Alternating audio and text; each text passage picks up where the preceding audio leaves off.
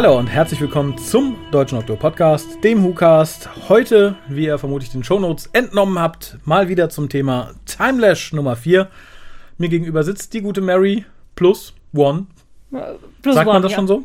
Das kann man sagen, also es tritt auf jeden Fall für ein Plus One. Der, der schweigende Dritte. ja, und wir haben schon mit dem Pascal geredet, wie es bei der Timelash war. Also praktisch die, die Rückseite beleuchtet. Und heute wollen wir. Ich habe also Pascals Rückseite beleuchtet, ja. Genau. Und, Ha, ja, es wird ein sehr niveauvoller Cast heute, wie ihr merkt. Ja, ich bemühe mich. Ich Genau. muss ja jetzt mit gutem Vorbild vorangehen. Ja, aber ich muss euch enttäuschen. Wir, heute geht es nicht um die Front, sondern, ähm, ja, genau genommen bist du ja so ein Zwischending auf der Timelash gewesen, weil du ja für uns unterwegs warst. Das heißt, du hast nicht alles mitbekommen, was die Besucher mitbekommen haben, aber auch nicht alles das mitbekommen, was Pascal mitbekommen hat, sondern irgendwas dazwischen. Ja, ich glaube, das dazwischen ist auch eigentlich eine ganz gute Sache, weil ich kann ja sowieso nicht mehr. Also ich konnte noch nie acht Stunden am Stück irgendwo sitzen, um ganz ehrlich zu sein. Insofern ist das eigentlich für mich immer ganz cool, wenn ich durch die Gegend laufen kann, Leute interviewe, mich dann in ein Panel setzen, was mich interessiert. Und aber keinen Stress mit Organisation habe. Da Hut ab vor Pascal, Ralf und Simone, die das ja immer wirklich grandios machen. Oh ja. Und wo man eigentlich während der Veranstaltung überhaupt nicht merkt, was da immer hinter der Bühne los ist. Genau, da müssen wir auch mal superschwellig einwerfen. Wir haben jetzt äh, die Organisation in kleinen Rahmen auch hinter uns und man vertut sich da sehr schnell. Es sieht wirklich alles sehr viel leichter aus, als es dann im Endeffekt ist. Nee, mir ist schon ungefähr klar, also ich muss ja immer irgendwas dagegen sagen, Ja, dir, weil ich dir, ja grundsätzlich dagegen bin. ähm, nee, das ist einfach Eventorganisation, da muss man an wahnsinnig viel denken, viel machen. Ähm, ich habe ja beruflich die eine oder andere Messe organisiert und im Lab-Bereich habe ich auch Sachen organisiert und Laper sind ähnlich wie Cosplayer, Doctor Who oder Babylon 5 Fans natürlich ein sehr, sehr kritisches Publikum. Da muss man sich schon anstrengen und sich Mühe geben. Wobei ich bei, beim Punkto kritisches Publikum und der aktuellen Staffel ein bisschen widersprechen möchte zum Teil, aber da kommen wir im nächsten Cast zu. Ähm, ja, aber bevor wir auf, auf diese Timelash zurückgehen, äh, haben wir ganz kurz News, die auch auf der Timelash kundgetan wurden, die ich aber dann auf diesem Wege nochmal verbreiten möchte. Nämlich News von Panini Comics. Da werden äh, zum Jahresende, respektive bis Februar nächsten Jahres, die aktuellen Storylines mit dem 10., 11. und 12. Doktor eingestellt. Und eine neue Serie wird aufgenommen, nämlich die Serie um den 13. Doktor Yay! ab April. Und zusätzlich gibt es Einzelbände und äh, Miniserien, also keine fortlaufenden mehr. Darauf freue ich mich tatsächlich, denn im Juni gibt es äh, die Überlegenheit der Cyberman. Ich bin ja ein großer Cyberman-Fan. Da freue ich mich sehr persönlich drauf. Ich persönlich bin gespannt, ob sich das für Panini rechnet, weil ich fürchte, ein bisschen Begeisterung für den neuen Doktor plus Comic-Fan in Schnittmenge wird noch ein bisschen geringer ausfallen als bei den Doktoren äh, 10, 11 und 12. Aber da wissen wir vermutlich auf der nächsten Timelash dann mehr von. Aber kommen wir zurück. Wie war diese Timelash für dich? Also die Vierer. Ja, ich fand's toll. Ich fand's toll, dass ich es überhaupt dahin geschafft habe. Das ähm, stand ja bis kurz vorher so ein bisschen auf der Kippe, weil ich ja auch nicht wusste, wie gut ich kann ich mich bewegen. Und also ich bin jetzt nicht mega weit fortgeschritten, aber schon so, dass ich schnell müde werde. Und äh, ja doch ein bisschen mehr Gewicht mit mir rumschleppe. Aber das hat toll funktioniert. Äh, danke auch nochmal an Harald, der mich äh, durch die Gegend kutschiert hat. Auch dort, vor Ort. Ja, Das- das genau. klingt jetzt so ein in in einem Freund- Einkaufswagen Ich hat das Harald mich gena- über die Timelash gefahren. Genau so sah es gerade in meinem Kopf aus. Und dann haben mich Harald und Kolja oben in die, zum Händlerraum getragen, weil ich die Treppen nicht mehr raufgekommen bin. Nein, das habe ich schon selber noch geschafft. Okay, aber so äh, sah das gerade in meinem Kopf aus. Danke an Harald, der mich rumgefahren hat. Wäre Mist. vielleicht eine Option, solltest Ja. du. Hätte ich das mal vorher mir überlegt. Ja, aber äh, insgesamt so positiv wie die Male zuvor oder? Ja, ich muss ja gestehen, ich war ja nur auf der Zweier, weil ich es die erste beruflich nicht geschafft habe. Letztes Jahr auch krank war, da haben wir dasselbe Schicksal, hatte uns ereilt. Und ähm, ja, für mich war das auf jeden Fall genauso schön. Ich bin ja auch da wegen der Leute, die ich da treffe, Leute, die ich dann halt das ganze Jahr über nicht sehe oder sonst eher selten. Klar freue ich mich auch auf die Stars, die da sind. Für mich war es auch nicht so schlimm, dass, ähm, ach, wie ist denn der Name? Eve Miles nicht da war. Okay, ich hätte mich gefreut, meine Torchwood-Autogrammkollektion zu vervollständigen. Ähm, aber Halt, das halt, ist halt, jetzt, halt. Zu vervollständigen klingt ein bisschen, als hättest du schon fast alle bis auf Eve Miles. Möchtest du diesen Eindruck korrigieren oder möchtest du den so stehen lassen? Ich habe bloß ein Autogramm von John Barrowman, das reicht mir auch ehrlich gesagt. ähm, Ach, wie halt, du hast keins von Gareth David Lloyd mitgenommen letztes Jahr? Nein, Vorletztes Jahr? ich ähm, hole mir eigentlich immer nur Autogramme von Leuten oder in den meisten Fällen, die ich wirklich für Stars halte und nicht von Leuten, die einem Job nachgehen. Also das soll jetzt nichts gegen Gareth David Lloyd sein, aber das ist jemand, der ist vom Beruf Schauspieler. Der ist für mich kein Star. Das, der ist ein total netter Typ, mit dem kann man sich gut unterhalten. Aber jetzt nicht so, dass ich mir denke, oh mein Gott, ich brauche unbedingt ein Autogramm von ihm. Aber du denkst, oh mein Gott, es ist John Barrowman, ich brauche ein Autogramm von ihm. Nee, das habe ich auch nicht gedacht, aber ich sagte, oh Gott, es ist John Barrowman, ich bin jetzt zufällig hier, ich hole mir das Autogramm. Okay, also zumindest äh, rein formal sind wir da d'accord. Ich würde sagen, oh mein Gott, es ist John Barrowman. der im Übrigen in der nächsten Staffel von Ich bin ein Star, holt mich hier raus in Großbritannien dabei sein Das wird super. Ähm, ich Der wird glaube, nur nackt sein. Ich glaube, er wird nur nackt sein. Das ist mir jetzt ehrlich gesagt egal. Also so scheiße sieht er nicht aus. Er kann sich da gerne ausziehen. Das haben schon viel Schlimmere im Dschungelcamp gemacht. Ja, ja, ja. Und ähm, nö, also er gehörte auf jeden Fall zu denen, die das, glaube ich, können. Es sei denn, er hat noch mehr Bauch angesetzt. Nö. Ich habe schon gedacht, das ist ja dann die Zeit, wo ich mich praktisch gar nicht mehr bewegen kann. Oh Gott, ich sehe dich auf der Couch sitzen und das englische Dschungelcamp gucken. Ja, aber ich, ich freue mich tatsächlich drauf. Ich habe ja auch Colin Bakers Aufenthalt im Dschungel, ich möchte jetzt nicht sagen mit Freude verfolgt, aber verfolgt. Ja, das habe ich nämlich leider nicht, weil es einfach da beruflich nicht zugekommen Also die Zeiten sind halt immer sehr anstrengend und dann war ich teilweise noch im Büro und keine Ahnung. Auf jeden Fall, äh, jetzt hätte ich mal die Gelegenheit, nochmal das Dschungelcamp zu gucken. Wir halten euch auf dem Laufenden, wenn wir es Oh, aushalten. wir könnten ja eigentlich so eine, so eine Besprechung machen. Wir gucken abends das Dschungelcamp und machen dazu den Audiokommentar. Oh Gott, genau, die, die Aftershow. also heute, John war heute super, wie der den Hoden runtergewirkt hat. Das hat er schon in einem kleinen Video angekündigt, da hat er gar kein Problem mit Hoden, Penisse, wird er alles schlucken wie nix. Nur Insekten fände er fies. Da bin ich mal gespannt, ob das jetzt große Fresse nichts dahinter war oder er das wirklich hinkriegt. An Respekt. Ich Also- äh, frage mich viel eher, ob die Insekten ihn nicht genauso fies finden wie er sie. Ich muss ja sagen, ich finde John Barrowman nicht, nicht so furchtbar wie du. Ich finde ihn ja, also wenn du ihn siehst, er ist halt mega sympathisch. Ne? Klar, er ist ja auch Showman und ähm, Ja. Der weiß, wer seine Showman. Miete zahlt. Natürlich ist er sympathisch. ja. Aber es gibt genug Stars, die sind einfach scheiße. So. Ich habe mich auf der Babcon mit jemandem unterhalten. Famke Jansen wäre mir da nicht so lieb wie John Barrowman, das muss ich ganz ehrlich sagen. Ja, und tut mir leid, wenn du halt Matt Smith dann auf der gleichen Convention neben dem John Barrowman stand siehst, der eine Miene macht, als würde er gerade Aus dem Pub kommen? Nein, äh, viel schlimmer. Als wäre es am nächsten Morgen. Ja, ja, vielleicht hat er ganz schwer gesoffen und ähm, wollte da nicht sein. Kann Ich natürlich auch an nicht. John Barrowman liegen, ne? Du, meinst, Matt Smith und John Barrowman zusammen auf einer Con sind keine gute Idee? Das ist natürlich. Kann sein. Wenn ich den Stand neben Famke Jansen hätte, würde ich vielleicht genauso angefressen gucken, muss ich auch sagen. Aber gut, ähm, kommen wir zurück zur Timelash. Ich habe nämlich das erste Interview rausgesucht. Vielleicht magst du im Vorfeld was dazu sagen. Ich glaube, du hast es geführt und zwar mit Chris Thompson, dem guten äh, Digital Artist, wie man so schön sagt. Ge genau. Also, sagt man am Deutschen digitaler Künstler oder gibt es da einen schönen nee, Begriff? der Begriff ist auch Digital Artist. Kommt ein bisschen darauf an, was du machst. Es kann auch Art Director sein. Mediengestalter gibt es dann im Deutschen noch. Ähm, was er macht, ist eigentlich mehr, mehr ähm, 3D-Artist. Ja, ich wollte gerade sagen. Mhm. ähm, weil er ja doch sehr auf 3D-Kunst, sage ich mal, ist.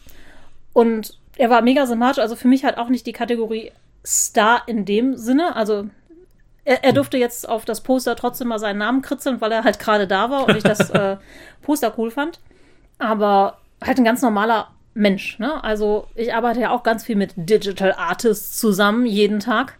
Die machen dann vielleicht nicht ganz so coole Sachen wie Chris, aber Sind auch normale Menschen oder bilden sich was drauf ein? Nee, das sind auch meistens ganz normale Menschen. Äh, Manche bilden sich aber was drauf ein, die Grenzen sind fließend. Wir sind ja alle Künstler, ne?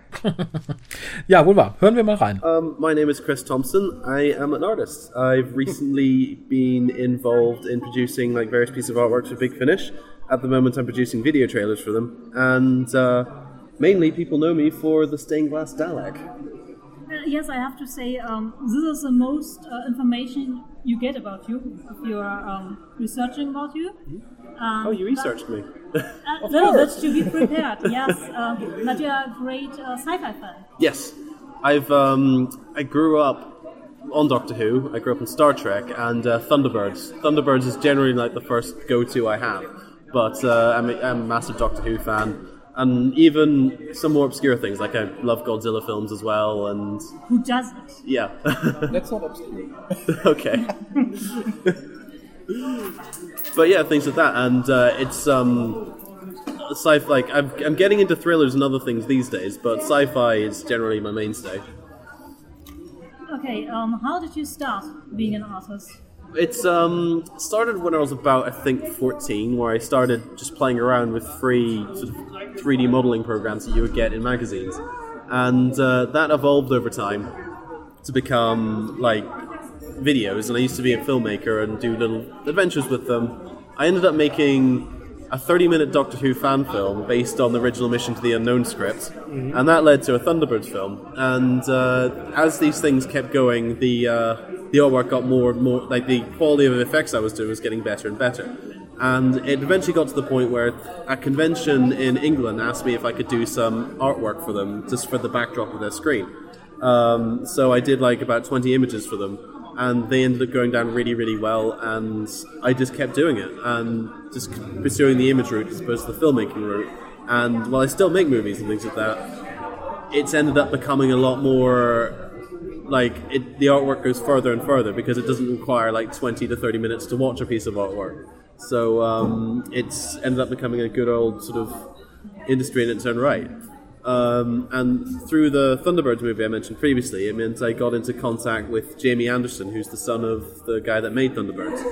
And um, he has since gone on to direct Doctor Who for Big Finish.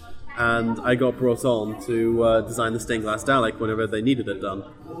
So, Um, can you see this film you see made uh, on YouTube or? Uh, yes, um, it features some of the worst acting that you've possibly ever experienced. But uh, yes, it's um, if you're looking for the Doctor Who one, then it's mission. It's just simply Mission to the Unknown, and then fan film. It'll probably come up. Um, and the Thunderbirds one is called Thunderbirds 2010.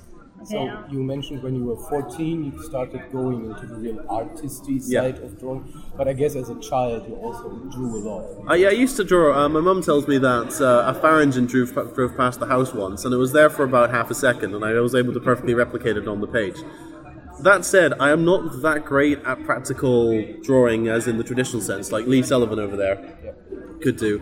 But um, I took my shortcomings and took them onto the computer and found a niche that I operate well in. Really? So, um, are you mostly self-taught, or did you also study, or? Um, I've studied filmmaking, but I've never studied art. So uh, any gaps in my knowledge, I've just used YouTube tutorials. So I'd say that accepted, I'm predominantly self-taught. Is there anything you um? Do you prefer art making or filmmaking? Um, at the minute, I'd say art making. The thing that really I love when people ask me to do is to design something from scratch.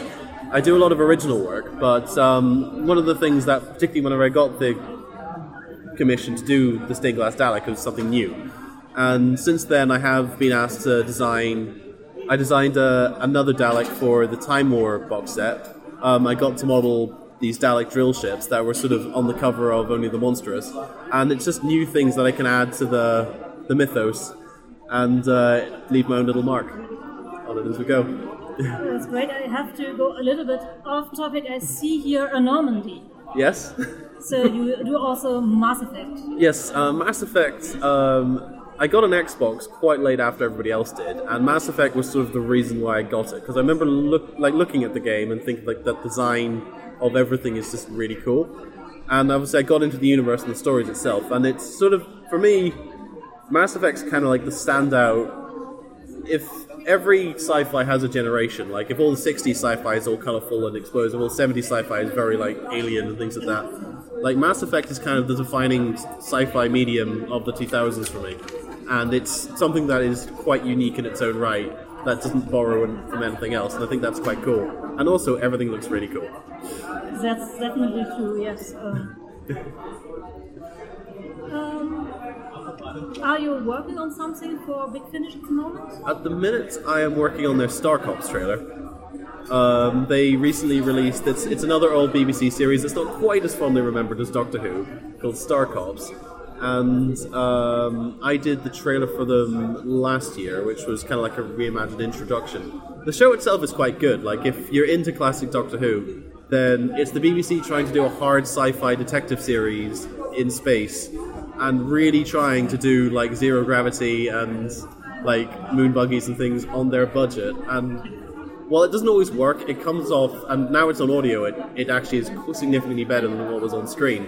Um, it is a great show to get into, and I can only recommend it. Okay, we uh, will definitely take a look. You also drew a comic book based on an old sci-fi. Yes. series. Um, well remembered. I forgot.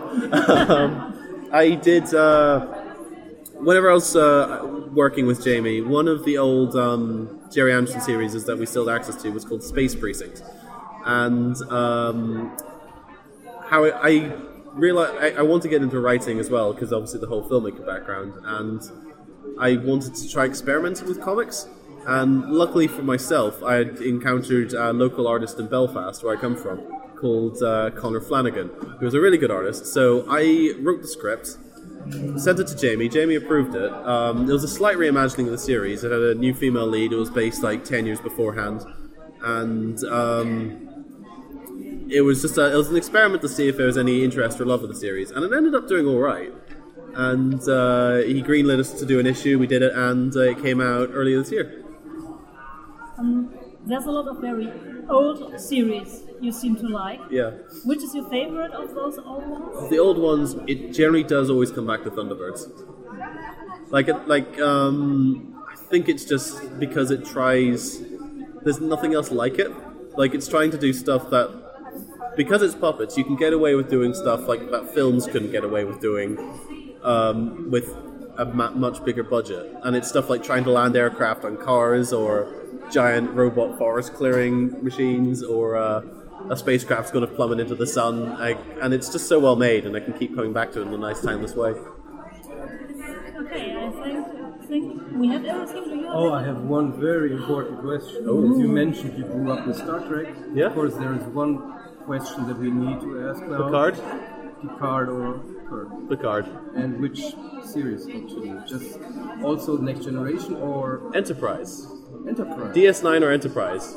DS9 was great. I would answer probably DS9, but Yes. Enterprise was interesting. Enterprise. One of my problems, well, I, one of the things I, I like about myself, but I think you probably argue as a problem is that like I don't I don't necessarily take things at their face value. I like to see potential in things, and um, Enterprise had a lot of potential, and I think by series three and four they were very much actively reaching that potential, and I just it appealed to me quite a bit, but it always does come back to DS9 because DS9 just does it so well. Like it's uh, it takes what Gene Roddenberry had and puts it in a new way without betraying its original principles.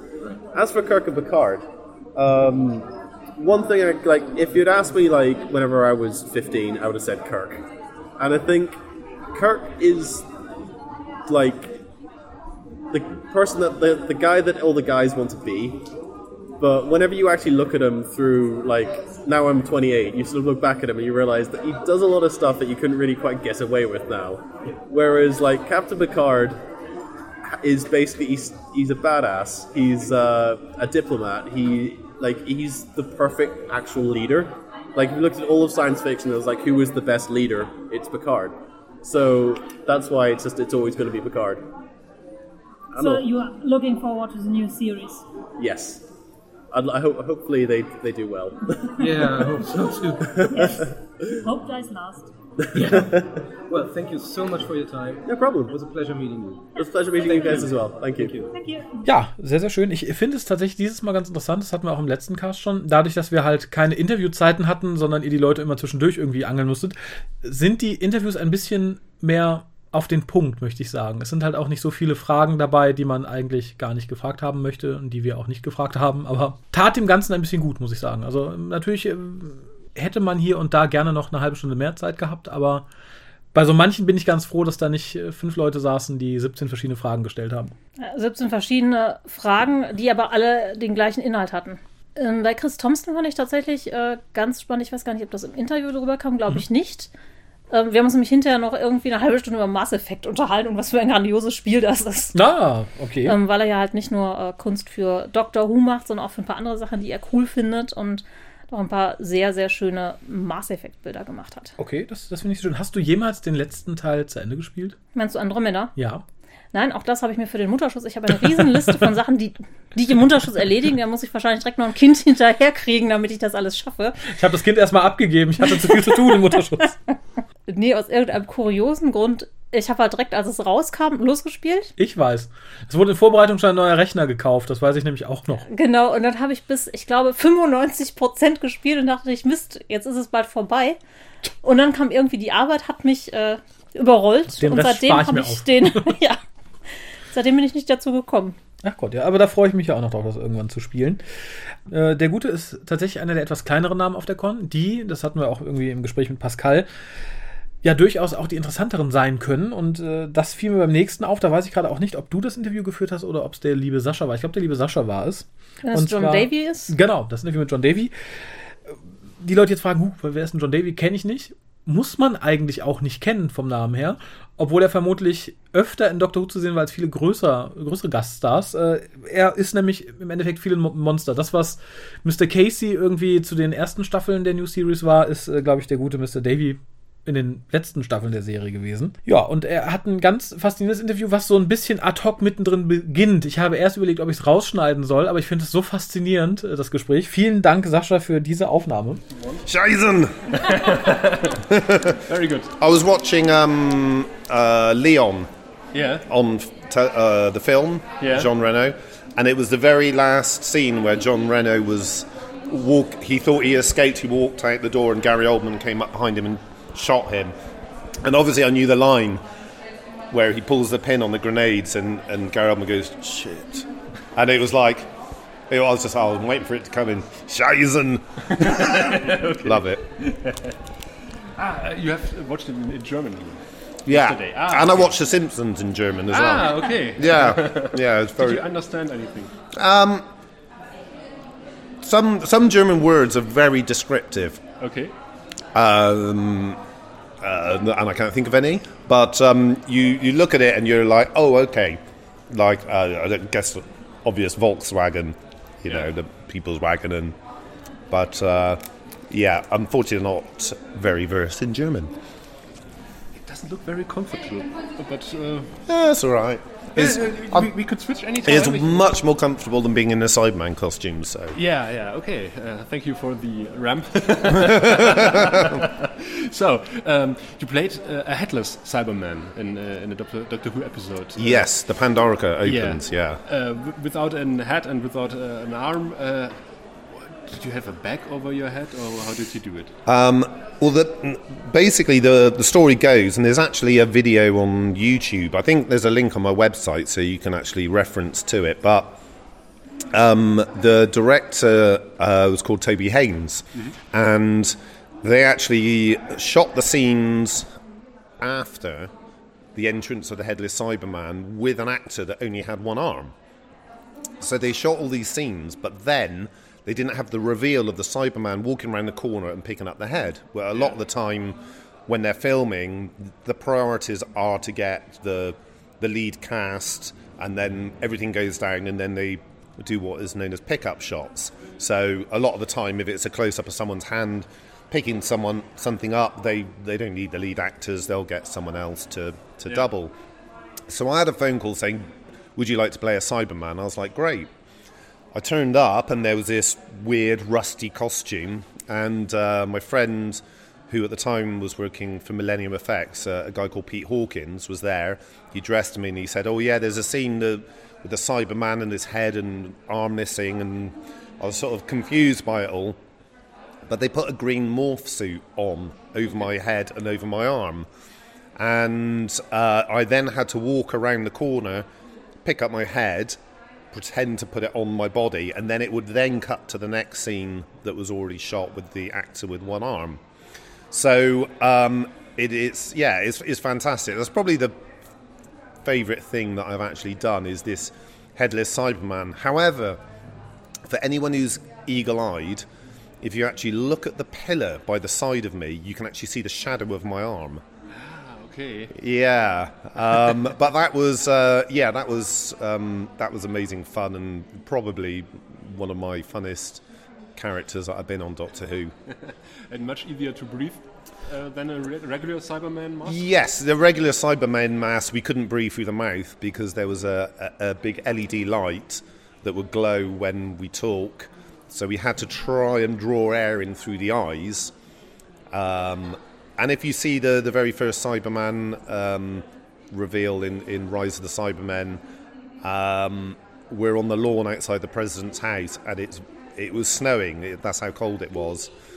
A few hours before, you'll actually see the steam coming out of our eyes, and you know, it was an amazing effect. These are mechanical creatures, and look, there's the steam of all the engineering. But it was actually our, our life force, our breath, trying to stay alive inside of our helmets. Okay, I, yeah, I, and I guess it's very. Um, it's not easy to let anything out of the Cyberman costume. Uh, no, no, not at all. Um, there's a there's a very fine line between dehydrating or having to go to the toilet. okay. So we're sweating, and it's it weighs 35 kilos. It's very hot. We have it on for up to 12 hours a day, um, but you're, you know, just drinking constantly, small amounts, because dehydration is, is absolutely the worst. As, as, start, as soon as you start dehydrating, your concentration just goes out the window, um, and obviously uh, we can't normally have a toilet break um, because the suit doesn't really facilitate that. So it was, uh, it, was a, it was a balancing act. So lo- how long are you wearing the costume? Normally for 12 hours a day, how, however, at lunch they will actually take off the top half because we physically can't reach our hands to our mouths to eat. Okay. So the legs will stay on all day and the rubber costume, um, but the top half will come off. Uh, the helmets, normally, I think it was about 20 minutes to half an hour. Um, but any longer than that, we would start to feel a little bit drowsy. Because of the vodka. Uh, ah, the vodka. okay, the vodka story is is that uh, foam latex um, can't be washed, um, but obviously the sweat uh, will cultivate bacteria and make it smell. So to negate this, they would spray vodka into most of our costumes and most of our helmets or heads or whatever we're wearing. So. Uh, uh, yeah, it was, it was quite nice having that kind of vodka essence. Um, but uh, most of the time it did smell of fiberglass and latex and silicon. And it's funny, when I actually, if I'm actually around any costumes now and I actually get that smell, the, the smell automatically triggers the memory. And it just, Okay. it takes me back to all the fun that we had on set. Yeah, I, I, I think. It, um, and how, how long uh, do you spend in, in, uh, in preparation uh, to, to become a Cyberman? Normally, we would have um, possibly a day or half a day with the choreographer Ailsa Berk, who's, who's done all the monster choreography, um, and she would she would get the script uh, and then see how it's written, and then she would talk to the guys, normally Millennium Effects, that make the costumes, um, and see the restrictions or what would work well, and then she comes up with her interpretation, uh, speaks to the director, and then we'll rehearse and then do a show and tell to the director. Um, but uh, sometimes there isn't a lot of time, and we did the Mire Warriors on the Girl Who Died episode, and uh, we literally had a costume fitting and a rehearsal within about two or three hours. Then we were straight on set. Um, so it was, yeah, it was hit the ground running, but w- you know we we've done this enough to know the restrictions. You can't see or breathe or hear very well, so it's it's more of a case of you just don't panic and you just go, you know, we'll we'll take it all in our stride. As you are f- uh, fluent, uh, or as you play Cyberman a lot, uh, do you have your own Cyberman mask or uh, do you have to wear a generic one? Um, all of the Cybermen were all made from one mold, but obviously humans aren't always made from one mold.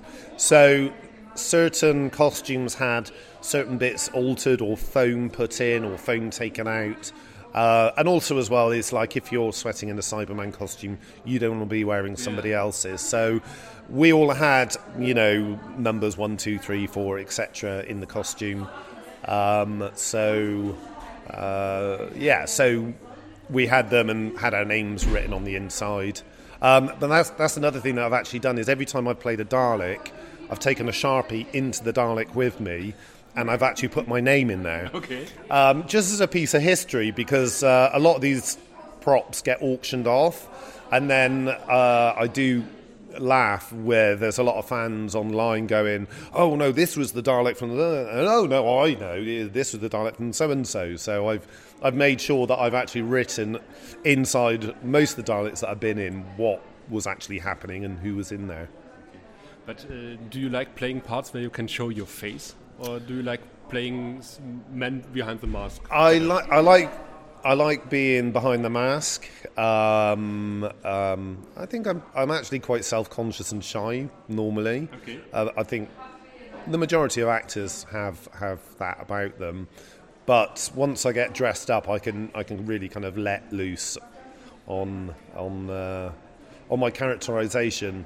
However, you have seen my face in Doctor Yeah. Who a few times. Uh, the first time was Part of it sometimes. part, even part of it.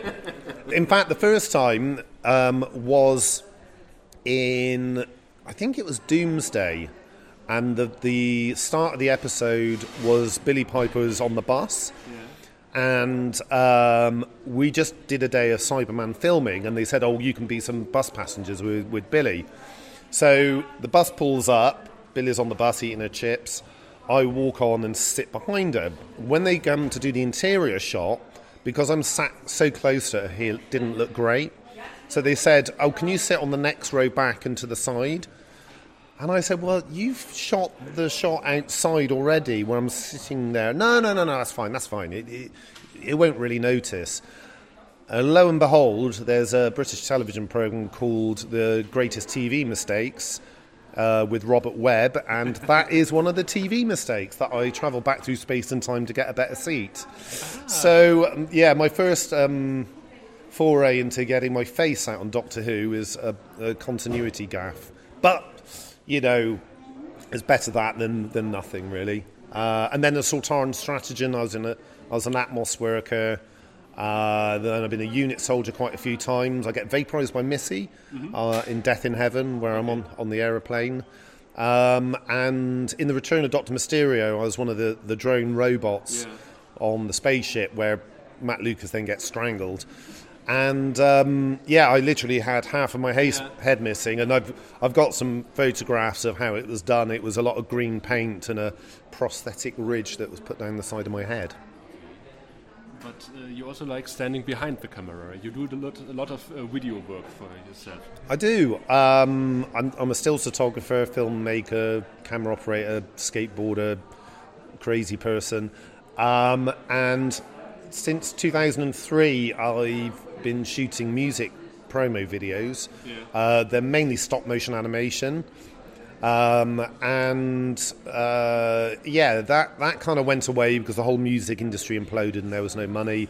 But we came back and started doing them again. Um, and uh, about two years ago, we made a video for Radiohead uh, called Burn the Witch, Okay. which um, was loosely based on the look of a TV program called Trumpton.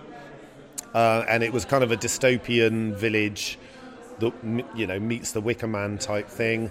Um, and yeah, it's, it's been amazing. So we shot music promos for, uh, well, two for Radiohead, the Scissor Sisters, the Killers, um, two for Father John Misty, Run the Jewels.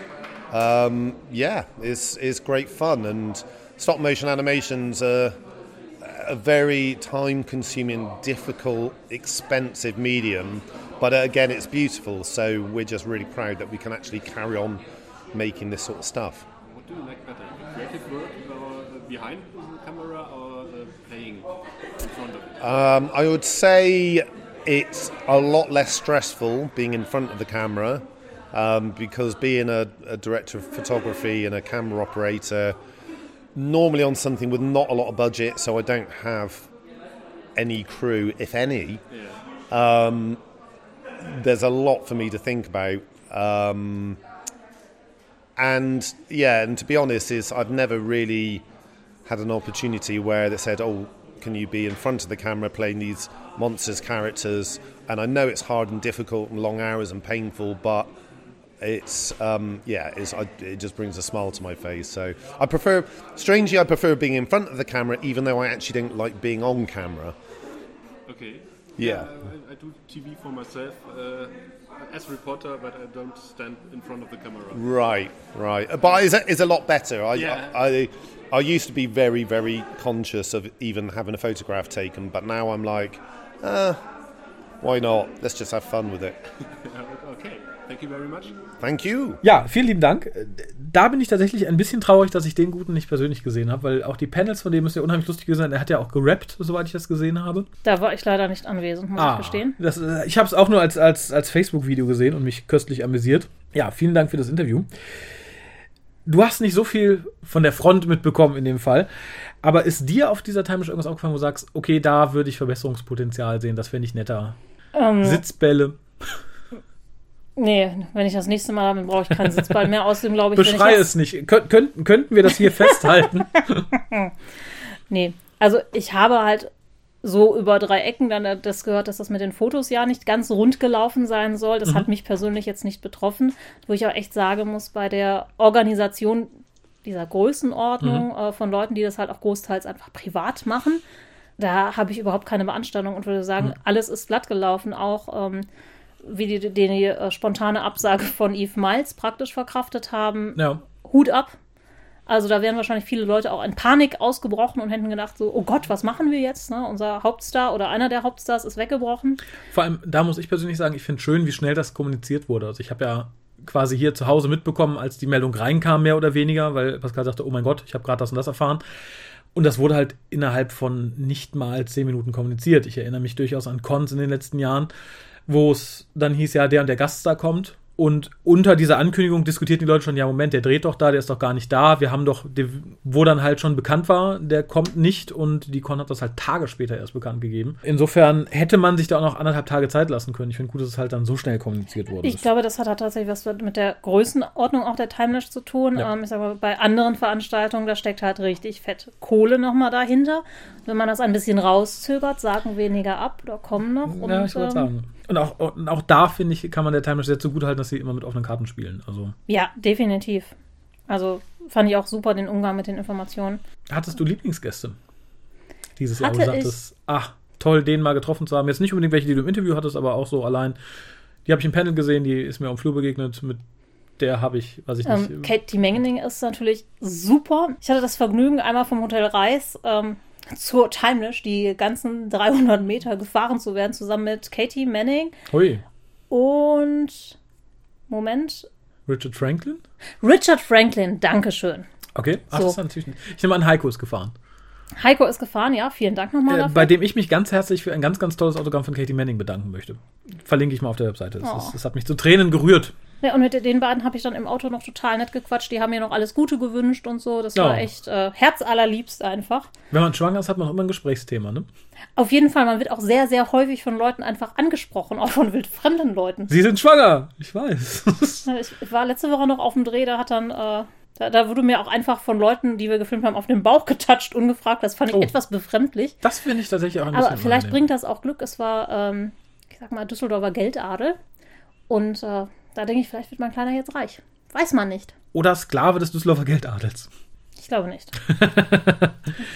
Ja, Katie Manning ist tatsächlich auch, äh, ich habe es glaube ich schon zu Pascal gesagt, einer der großen Punkte, wo ich sehr traurig war, dass ich nicht da war. Aber ich, die hätte ich gern persönlich dann doch nochmal getroffen. Ähm, Sylvester McCoy fand ich auch sehr, sehr cool. Mhm. Ähm, ich glaube, ich habe ihn ein bisschen verschreckt, indem ich ihn morgens im Aufzug, bevor er seinen ersten Kaffee oder Tee getrunken habe, total vollgequatscht habe davon, dass äh, es ja eigentlich schade ist. Also ich fragte ihn halt, ob er gut geschlafen hat und er sagte, ja, ja, ne, alles gut. Und äh, höflicherweise fragte er mich dann zurück. Ähm, das war ein Fehler von ihm. Ich erzählte ihm nämlich dann, dass äh, mein Zimmernachbar, nämlich du, nicht da ist Ja. und dass ich deshalb alle Kissen haben könnte und dass relativ bequem schlafen konnte, selbst ohne mein Schwangerschaftskissen. ähm, ja, Den Blick hätte ich gerne gesehen, ja. ja, der war sehr lustig. tatsächlich auch McCoy hätte mich, glaube ich, vor ein paar Jahren mehr gereizt als Gast. Aber äh, seit Herr der Ringe oder seit dem Hobbit ist er sehr, sehr omnipräsent auf allen Cons irgendwie. ja, das stimmt. Ähm, Und- aber so trotzdem. Ja, das ist, das ist ein Doktor, ne? Kann man, kann man nichts anderes sagen. Aber äh, würde ich mir einen Doktor aussuchen können, dem ich gegne, würde ich, glaube ich, jetzt auch eher nach, nach Seltenheitswert gehen. Dadurch, dass wir die Time Machine haben, ist die Chance ja größer, irgendwie da mal seltene Leute an Land zu ziehen. Oh, wen würdest du denn da gerne sehen? Nur an Doktoren? Da sind wir jetzt durch, praktisch. Also, Ich dachte, Pascal, Ralf und Simone fahren mit der Zeitmaschine zurück und äh, bringen Da- da- Patrick Troughton oder so. Ja, Troughton und Pertwee, das wäre sehr schön natürlich. Hartnell natürlich auch, aber ich glaube, Hartnell ist nicht so der Con-Mensch. Gott, Hartnell auf einer heutigen Con, das tät mir irgendwie leid. Das, das tät mir irgendwie leid. Ähm, nee, wenn ich jetzt die Freiwahl hätte an noch lebenden Doktoren, auch wenn wir alle durch. Ich weiß nicht, also ich, ich glaube, David Bradley wäre eine schöne Chance. Ja, das finde ich auch gut. Damit hätten wir quasi einen noch lebenden ersten Doktor irgendwie. Und er deckt halt auch andere Franchises ab. Also er war ja auch in ähm, Harry Potter und in The String, The Strain, The Strain. The Strain, ja. Ansonsten, David Warner fände ich noch ganz nett. Ja. Ist, glaube ich, auch niemand, den man so oft sieht an Doktoren. Und er hat halt immer den Doktor gespielt. Außerhalb von Doktoren ist immer noch mein Wunsch, äh, Gast tatsächlich mal Geoffrey Beavers. Also sollten die Leute von der Time das hier hören, Geoffrey Beavers. Der müsste ja eigentlich auch bezahlbar sein. Ja, und äh, er ist, glaube ich, auch in einem Alter, also nicht mehr die nächsten zehn Jahre auf Cons rumspringt oder so. Und es ist der Masterpunkt. Also es ist auch der, ja, Sir Derek Jacobi wäre natürlich auch nett. Mhm. Wäre mir auch lieber als John Sim. Ich glaube, John Sim ist auch nicht bezahlbar. Ich äh, verwechsel übrigens John Sim immer mit Simon Peck. Ich weiß nicht Ich warum. weiß nicht, für wen wir das mehr leid tun so gerade. Also, aha. John Sim, wegen dem S. Ich habe keine Ahnung, weil sie eine ähnliche Frisur haben vielleicht. Ich weiß es nicht. Ähm, ich überlege, ob ich sonst noch irgendwie. Nee, der Rest ist mir egal. Ich komme mir ein bisschen, ein bisschen lumpig vor, muss ich sagen, dass ich meine Wunschliste tatsächlich so ein bisschen nach Alter äh, meiner Wunschgäste sortiere. Nach dem Motto, naja, der macht's nicht mehr allzu lang, den soll man nochmal in den nächsten Jahren schnell nach Deutschland holen. Ja, gut, das ist aber realistisch, ne? Ja, aber nicht nett. Nee, aber nett ist ja auch nicht realistisch, oder? Nee, aber das äh, ist heute nicht in. Heute musst du nett sein, da darf es nicht realistisch sein. Ne? Dann musst du sagen, oh, die neue Serie, Dr. Who, hier die, die aktuelle Staffel, wie gefällt's? Du musst sagen, toll, toll, Vogue! Wenn du sagst, die ist doof, dann ist das nicht nett. Ja, gut, das ist aber ein allgemeines Problem in unserer Gesellschaft Ja. gerade. Mainstream, du musst Mainstream sein, also, genau, ne, immer die Mitte treffen. Also das ist eigentlich witzig, wir haben eigentlich politisch keine richtige Mitte mehr, aber alles in der Gesellschaft muss genau diese Mitte treffen, ohne Ja und Nein und Extreme. Darum haben wir auch so wilde Angst vor jedem Extrem in der Politik. Das Ja. ist es ja. Aber ich glaube, das würde uns zu weit führen. Aber das führt mich direkt zum letzten Interview für heute, was ich habe. Denn es war auch ein relativ politischer Gast da, bei dem ich es auch gut finde, dass er das so durchzieht, nämlich Terry Malloy. Mit seinem Bären. Interviewt haben wir allerdings dann nur Terry Malloy, nicht den Bären. Und dabei wünsche ich euch jetzt viel Spaß. So, Terry Malloy. Um, not asking about Davros uh, at the first uh, question, but uh, you, you talked about your uh, TV burp um, Oh, with Harry Hill. with Harry Hill. Yeah, yeah. And uh, he uh, said you look like Eric Clapton. Yes. Uh, you were in a hospital in the scene and. Uh, in a scene in bed, and uh, you know they said, "Oh, he looks very like Eric Clapton." Which, when you look at Eric Clapton now, you think, well, "Actually, I can see that," you know. But uh, it's it's a send up. They do it every week with you know people that look a bit like another celebrity, you know, and, and have them on. So uh, yeah, it was kind of well, as Eric Clapton is my hero, you know, or has been, you know, and I was there for the last Cream concerts, you know, I just think, oh wow, you know, if I look like him, great.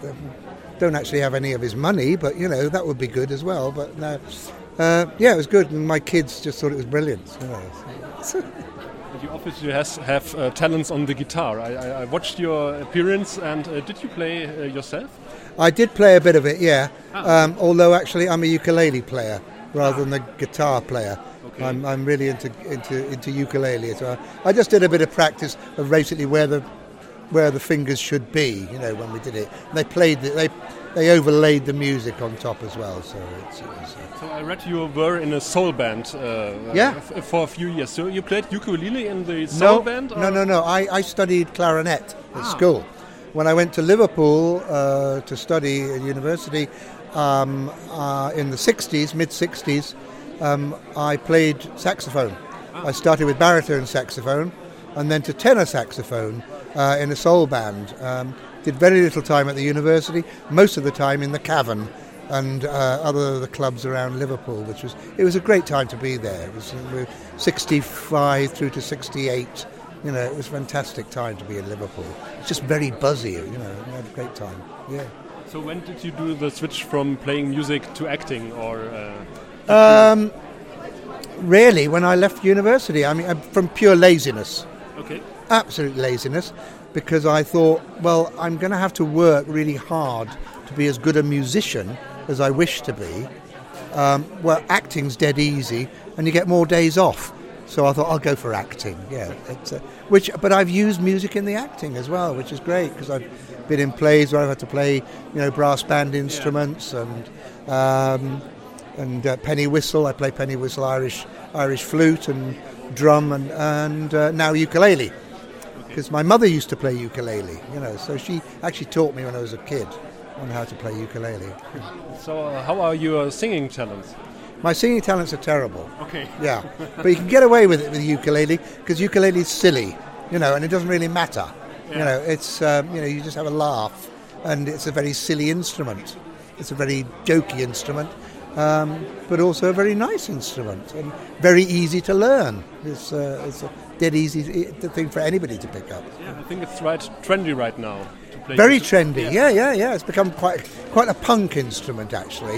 You know, it's people like Amanda Palmer, you know, who, Yeah. who play ukulele, and it's real punk ukulele, and it's it's it's cool. You know, I- it's uh, I love it.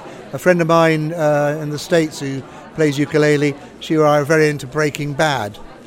And so she learned the Spanish version of the Ballad of Heisenberg, Okay. and we played him on ukulele, and I dressed up as Walter White and gave out bits of blue candy to people, you know, with Monty, my teddy bear, also dressed up as Walter White. He was Heisenbear, you know. Um, Heisenberg. Ah, I get it. yeah, yeah, yeah, absolutely, yeah, yeah.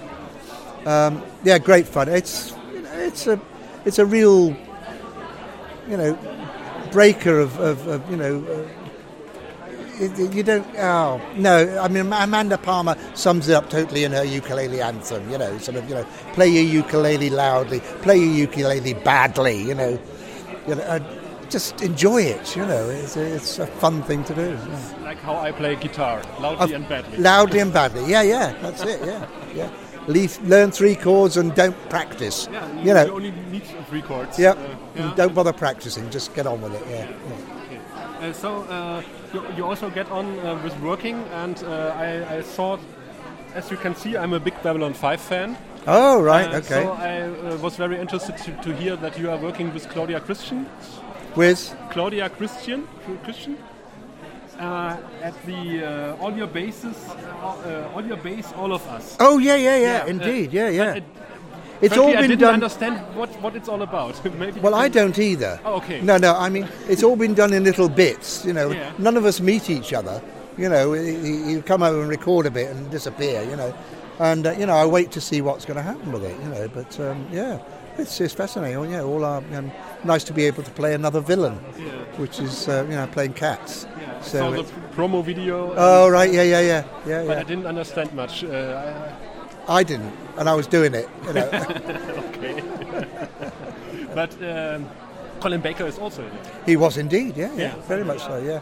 It's sort of, uh, it's all the usual suspects keep getting rounded up for things like that, isn't? So I, I thought you were meeting and uh, doing the recording together, perhaps. Uh, no, I did. I was in the recording studio with Colin, but we were being recorded separately because it's easier for them to separate the, separate out the recordings um, into different tracks, and then they can meld them together if they need to. bit like we do at Big Finish, where we're all in separate boxes. Yeah. You know, although we're playing together, they can they can close down the sound on each of us.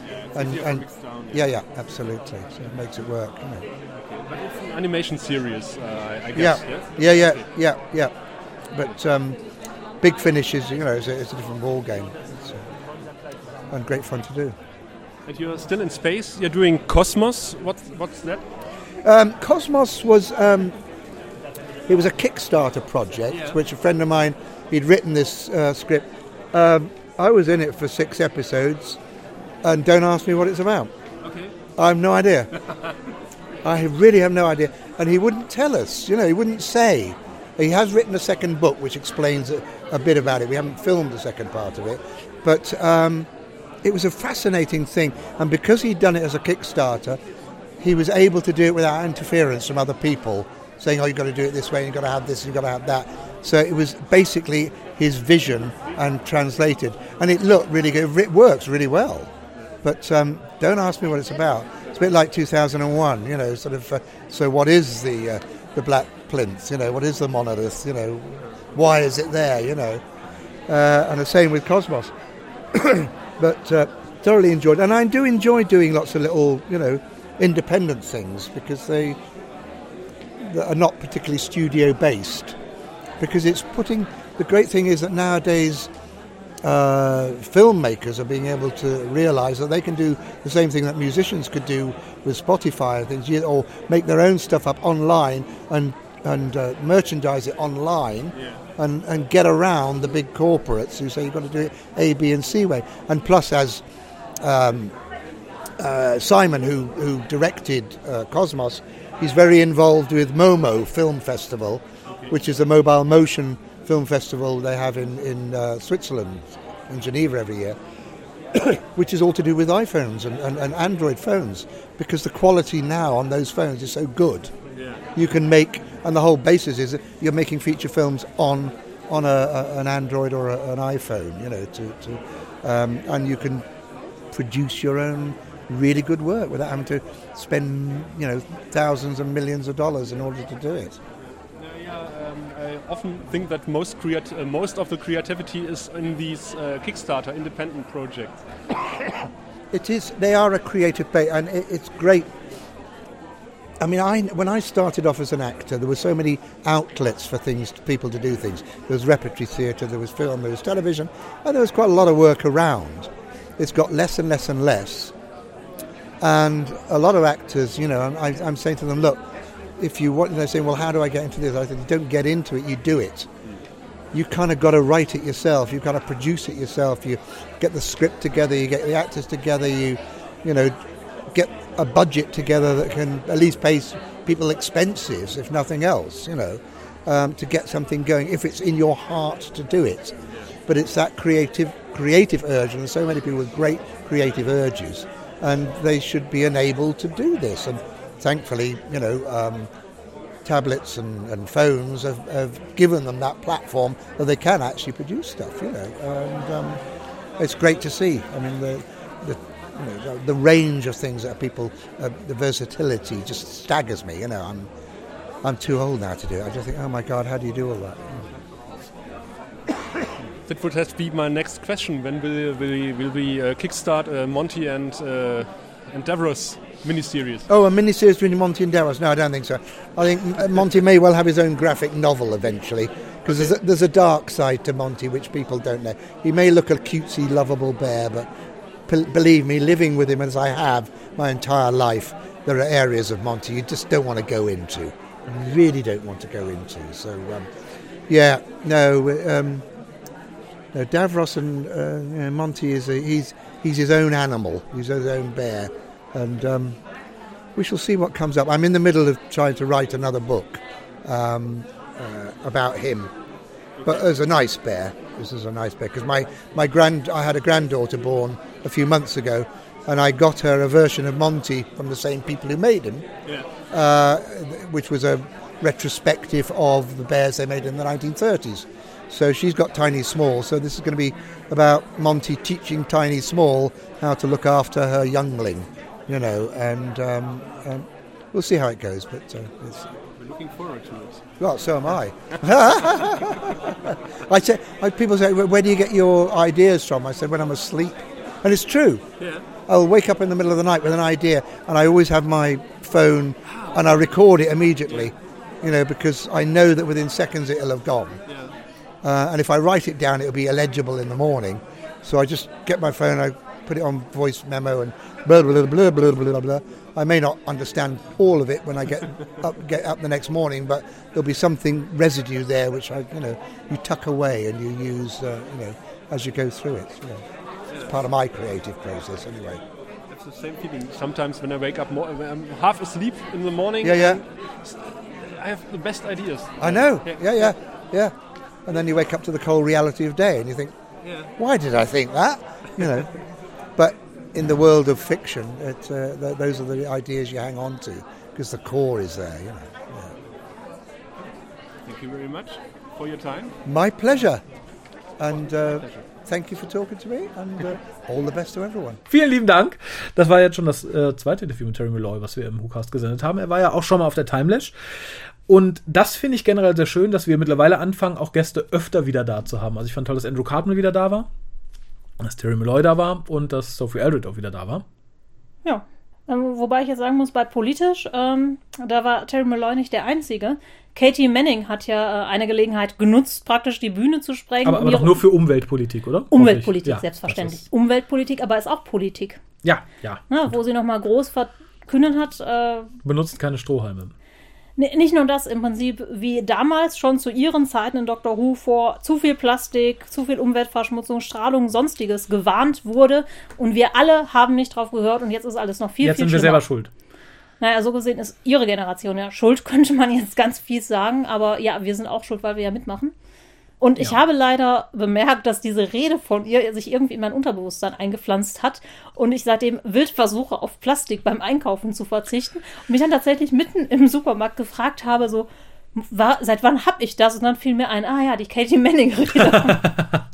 Ja, ich habe schon zu Pascal gesagt, ich finde, Katie Manning ist eine der wenigen Personen, die, die ich ihr Althippitum total gönne und total gut finde. Ich finde, manchmal wirkt es sehr unangenehm, je nachdem, wer da ein Althippie ist und sein Althippitum lebt. Bei ihr finde ich es total natürlich, nett, freundlich und unangenehm. Manche wirken halt so wie der eklige, alte, notgeile Mann. Ich wollte gerade sagen, das ist ja, kommt ja auf die Art des Althippitums an, ne? Wenn es nur darum geht, oh, ich möchte mit möglichst vielen Frauen vögeln oder die betatschen, ähm, ist das immer was anderes. Also das ist übrigens, äh, um jetzt hier genderkorrekt zu sein, Ja. egal ob das ein Mann oder eine Frau ist. Ähm, Finde ich in beiden Fällen ein bisschen komisch, ne? Ja. Aber wenn man das wirklich macht, weil man Ideale hat, nach denen man lebt, ist Und- das eine ganz andere Sache. Aber auch das Ankrabbeln finde ich bei Katie Manning nicht so schlimm. Mag daran liegen, dass sie eine Frau ist, das kann auch bei Frauen eklig sein. ich finde, es wirkt halt bei ihr sehr natürlich und sehr herzlich und das ist, glaube ich, immer ganz wichtig. Ich würde sagen, es ist das Herzliche und es geht, glaube ich, auch nicht auf, ich möchte da jemanden betatschen, sondern hey, ich möchte dir meine Zuneigung Ja, ausdrücken. und das finde ich sehr, sehr süß. Es gibt, ich glaube, Pascal hat die Tage bei Facebook noch gepostet. Es gibt eine ganz, ganz süße so Bilderserie, wie sie die TARDIS der Timesh unterschreibt und er sitzt daneben. Und die beiden reden wohl und lachen total und sie fällt ihm dann um den Hals und knufft ihn in die Seite und es, es ist so, ich, wie gesagt, ich habe wenig herzlichere Menschen mal so gesehen auf Cons oder so. Ich finde, Katie Manning ist so, ah, ja, sie hat fass halt mich wirklich- an, nimm mich ja. in den Arm, ja, ja, Sie hat halt ja. echt Spaß an dem, was sie macht, ne? Und das finde ich halt gut. Ähm, wo ich halt glaube, sie kommt da nicht nur wegen des Geldes hin, sondern weil sie auch echt Nee. Spaß daran hat, mit den Fans zusammen zu sein und ein bisschen zu quatschen und rauszukommen und ihre äh, Botschaften zu verkünden. Ja, sehr richtig. Damit sind wir auch am Ende dieses Castes, denn es passt ganz toll zu dem Thema, was wir als nächstes, also wir als nächstes besprechen werden. Ihr habt es vermutlich schon gehört, wenn ihr das hier hört, oder umgekehrt, das wissen wir noch nicht, oder ihr hört es sehr viel später, das werden wir irgendwann mal sehen. Denn wir besprechen tatsächlich als nächstes eine Folge, die sich genau damit beschäftigt, mit dem Müll und all dem Schlimmen und ja, einer, in einer Geschichte von Chris Chibnall. Habt Mitleid mit uns. Danke fürs Zuhören. Bis zum nächsten Mal. Danke dir, dass du hier warst. Sehr gerne. Und bis dann. Ciao.